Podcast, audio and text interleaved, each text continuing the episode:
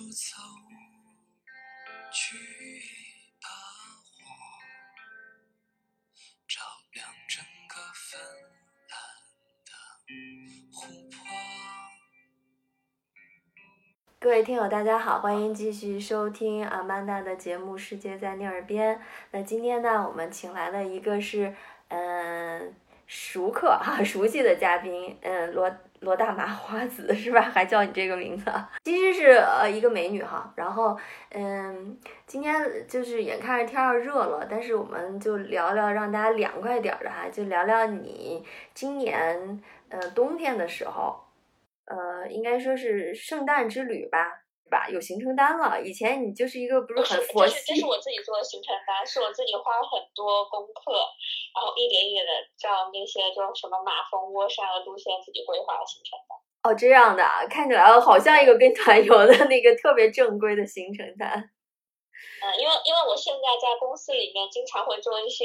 plan 啊、schedule 啊、road map 啊，所以哇，这种这种这种表对于我来说已经是小 case 了。哦，哎，看起来就很很规划的挺好的哈。那我们就按照你自己这个行程单来聊哈。首先，嗯，你先去打卡了不止一个国家是吧？先先到了哪我？是、嗯我是就两个地方，一个是芬兰，一个哎三个地方，一个芬兰，一个瑞典，还有一个是那个呃爱沙尼亚。啊，哎，首先说你的这个去了以后的交通工具，我看到有一个叫极，呃，极地 VR 列车，嗯，这个有没有什么神奇的地方可以先跟大家分享一下？就这个车实在是太神奇了。就是我们订的是那个长途的夜间列车嘛，如果短途的是只有一层，然后长途的车是有两层，然后两层的话，它下面全是那种就是简单的座位，就比如说坐就是软座，嗯或者是那种就是就跟我们的硬卧包厢一样的，然后上面是套房，这个套房里面就一个房间是上下两张床，然后这样还配了淋浴间和洗手间，哦就特别牛逼。这是我第一次碰到，就是一个就是火车就列车车厢里面每个车厢都有淋浴间和洗手间的，还有换衣服的镜子，它空间非常小，但是设计的非常合理。呃，但是这个 VR 怎么解释呢？它应该有观光，就是看景的功能存在是吗？它好像叫 Vico 什么什么什么什么，没有没有，它就是它不是观光的，它就是一个，我我觉得它不是观光的啊，它只是一个就贯通南北的一个交通工具。嗯，哦，所以我理像是那，个日本的新干线一样，还有什么就是专门的观光座位没有的。哦，所以我这个 VR 给理解错了，它只是这个公司的一个列车缩写。对对对对对对对对对，它只是缩写，它不是那个高科技的 VR，没有没有没有，就是大年三十的晚上去坐的这个车，就是我坐的这个车从赫尔辛基进了北北极圈内，就在那个跨年的晚上，所以我就特别有仪式感。正好你提到哈，你第一晚在赫尔辛基住的酒店很特别是吗？特殊在哪里？啊，对，就是它以前是一个就是赫尔辛基的一个监狱，然后后来这个监狱就就被改造成了一个酒店，然后你进了那个酒店过后，你会看到它其实那个就是房间和房间之间的格局，就是以前牢房的那个格局，包括那种上下楼的那个铁的铁做的楼梯。呃，就酒整个酒店里面，现在大家晒太阳、喝咖啡的地方，就是以前囚犯放风的地方。哦就能 看出那种监狱的感觉。啊，那这还变成了一个你说特别有名、特别有特色的地方，大家慕名前去对哈。对我，我比较推荐大家住这个酒店。嗯，那如果你们想订的话，一搜赫尔辛基监狱酒店就会搜到。嗯，那等于说你住的这个房间就是以前的牢房喽？那里边变有变化吗？是正常的这种嗯酒店设施吗？里面当然是正常的酒店设施，它不会那么贵的酒店，应该不会拿牢房给给用给这个消费者住吧？嗯，那就是除了它保留的这个建筑外观和结构是原来牢房的结构，其他就都是正常酒店的是吧？它还会有一些细节上做一些呃，让你觉得这是一个监狱酒店的特色吗？呃，还好，就是你你看那个格局，因为你看平常的监狱，就是它分了几层楼，然后楼两边都是，就是走道两边是密密麻麻的牢房，然后靠近那个就是呃出口的地方，它会有铁栅栏，这这些你进去你进去你都能 get 到那个点，它就是你进去就看到，它是一个监狱。嗯，那嗯，餐食呢也是正常的吧？正常的，他不会给我们吃牢饭的，放心。这不是大家为了大家感受一种乐趣吗？哎，那你这个进去以后，是 心态是啥样呢？会有一些不好的联想吗？还是只是一种好奇和兴奋？嗯不会，就是好奇就兴奋，就觉得能够把一个监狱改造成酒店，还是还是挺好玩的。我看你还是去了一些大的教堂，这个地方，呃，我记得你好像对这种地方不是特别有感觉的。你你是按照规划，为啥去了呢？来都来了 必须要看两个当地有特色的教堂哈。就 那个地方只有教堂可以去，因为因为因为我觉得呃，就你去一个教堂，你还是能够看到一些就当地人信仰所在。反正我我我去了那个赫尔辛基大教堂和乌斯本斯基大教堂，然后赫尔辛基是它那个非常地标型的建筑，就像是你在北京你一定要去呃故宫那种那种感觉一样。但是我觉得它有点。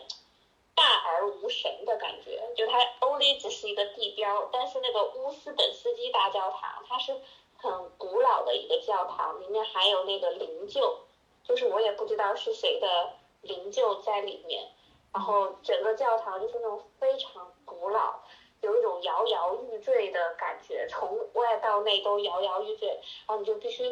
就，一一进到它那个范围内，你就会很小心，然后就。很虔诚，被迫虔诚的那种感觉，我就挺喜欢，然后在里面待了一会儿。嗯，心生敬畏的感觉哈。嗯对，嗯，哎，你说的是这个大年三十儿去的，就是冬天非常非常冷哈。那你到了赫尔辛基或者到了北极圈儿，这个温度是什么样的呀？你穿成啥样子了？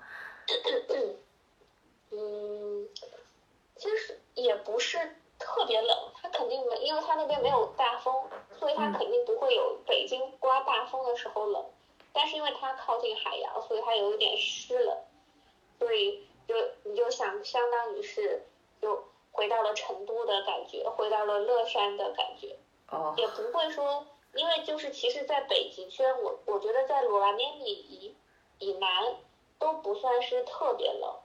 正常冷，然后真的到了，就是我去了最北边的地方，在北极圈很里面叫伊纳里，嗯那那个地方就就确实有点冷哭了，就是那种你就是我的羽绒服是那种外面有那个帽子外面有一层毛的那种，嗯毛边儿，然后带着它，然后在那个伊那里湖上走一圈过后，整个毛边儿都结冰了，然后眼睫毛也结冰了，就是零下三十多度的那种冷，那那个就是真的很冷。就是手，你的手在外面，你的手要脱了手套拍照，去拍极光。那个极光里不是要那个有岩石嘛？要曝光曝久一点，就那么曝光曝个几秒钟，你就会感觉手已经不是自己的手了。那说句话，就是你去那个地方就是专门为看极光去的是吧？因为以前我们有一些嘉宾也聊到过哈，都特别嗯，有点儿就是偶遇那种，比如有在北欧自驾，自驾自驾在公路上就看到了，还有的可能是专门去，比如说连着好几天没有看到，但是终于有一天幸运了看到了，然后还有感觉那个跟我们想的不一样，他们看的就是一道。白色的极光，而不是像我们在比如说网上或者看一些照片，它是五颜六色的。就是你刚才讲，你这次的极光看的还蛮兴奋的。其实你可以讲讲，比如去了哪儿，然后这个看到的情景是啥样的。首先，极光这种事情它是分等级的，嗯，就是 因为我到那边有研究过，它其实那个磁暴是有不同的等级，最强的时候你确确实可以肉眼看到。就紫色光或者红色光，但是这种情况就是需要碰运气。大多数时候是它的那个强度是属于，比如说火锅的中辣，就就是能够看到绿色光，但是但有一部分是属于火锅里面的微辣或者叫呃菌汤火锅，这个比喻是白色的。但是如果你是肉眼看到的白色，你用相机就尽尽管是手机的相机曝光出来都会是绿色。啊，就是就就这个微蜡，它只是你肉眼看是白色，但是你用相机照出来肯定是绿色。啊，就确实有那个运气的问题，很多人到了北极圈过后会下那个 A P P，然后看那天晚上在哪个地方能够看到更强的磁那个磁暴。但这个确实是看运气，比如说我其实我的运气也不是很好，我到了意大利过后，其实我在意大利买的就是就是住了两天，然后我斥巨资去住了那个玻璃屋，第一天就是磁暴非常小，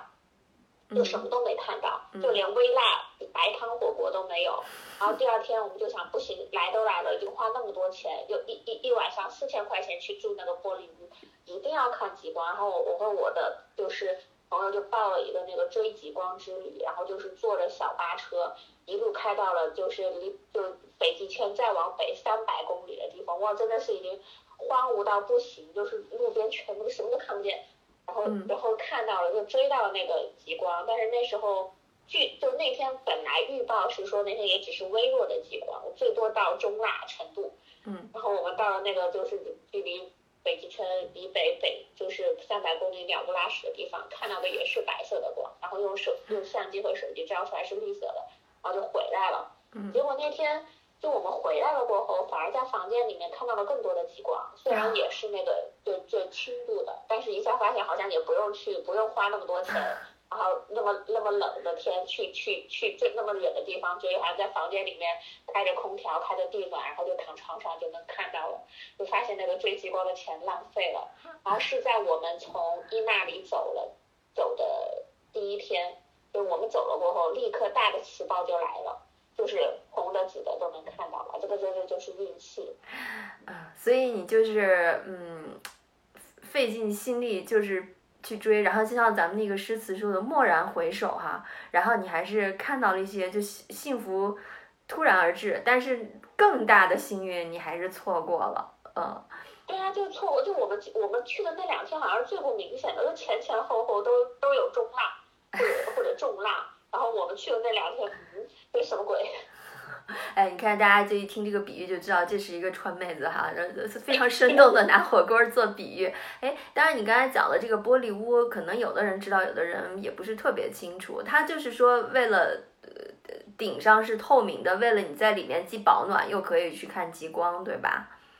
对，但是就是作为一个过来人，研究过很多玻璃屋的过来人，我会推荐下次要去的各位不要订那个就被某些明星带火的那种全部是穹顶的玻璃屋，因为那种玻璃屋它有个最大的弱点，就是它没有单独的卫生间和洗浴室。啊你要知道，在一个就是北极圈以北很多很远的地方，你要想上厕所或者洗澡，你还要出一趟门，是什么样一个 disaster 的感觉？所以我建议大家选那种，就是它只有一部分是玻璃，就正好你躺在床上那部分是玻璃，但其他地方是木头的那种稍微大一点的玻璃屋。虽然看上去没有那么浮夸，没有那么布灵布灵，但是真的实用很多。嗯，这是一个中肯的建议哈，嗯，而且我觉得价位上可能相对要便宜一些，是不是？没有，都、啊都不会便宜，都会很贵，就死贵、血贵的那种。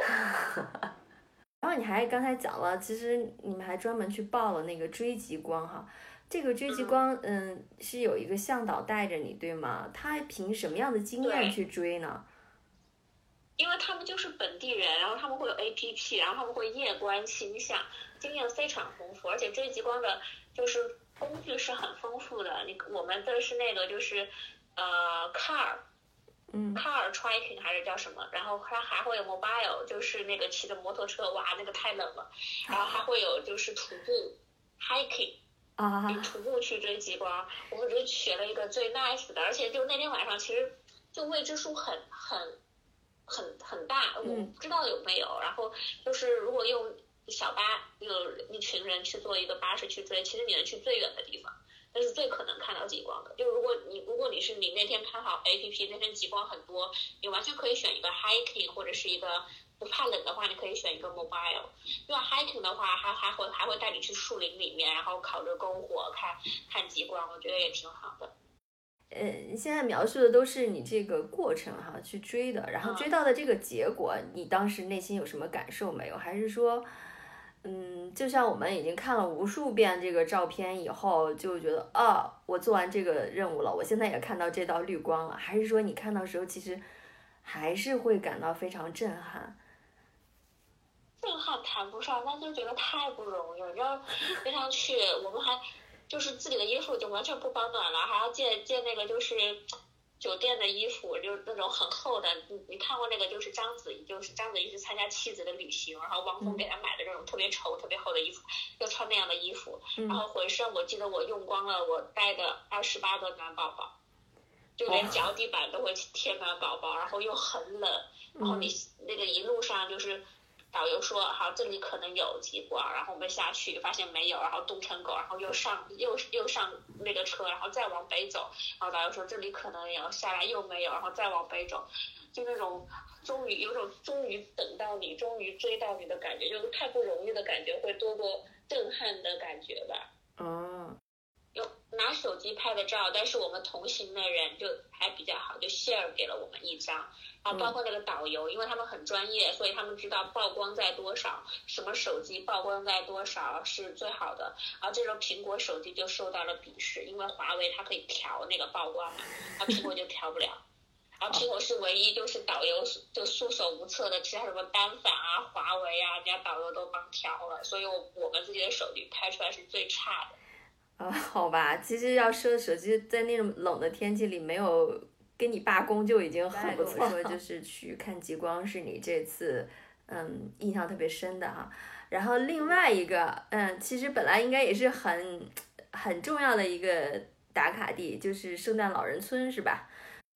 那在圣诞老人村又有哪些有趣的经历呢？我们下期节目接着聊。在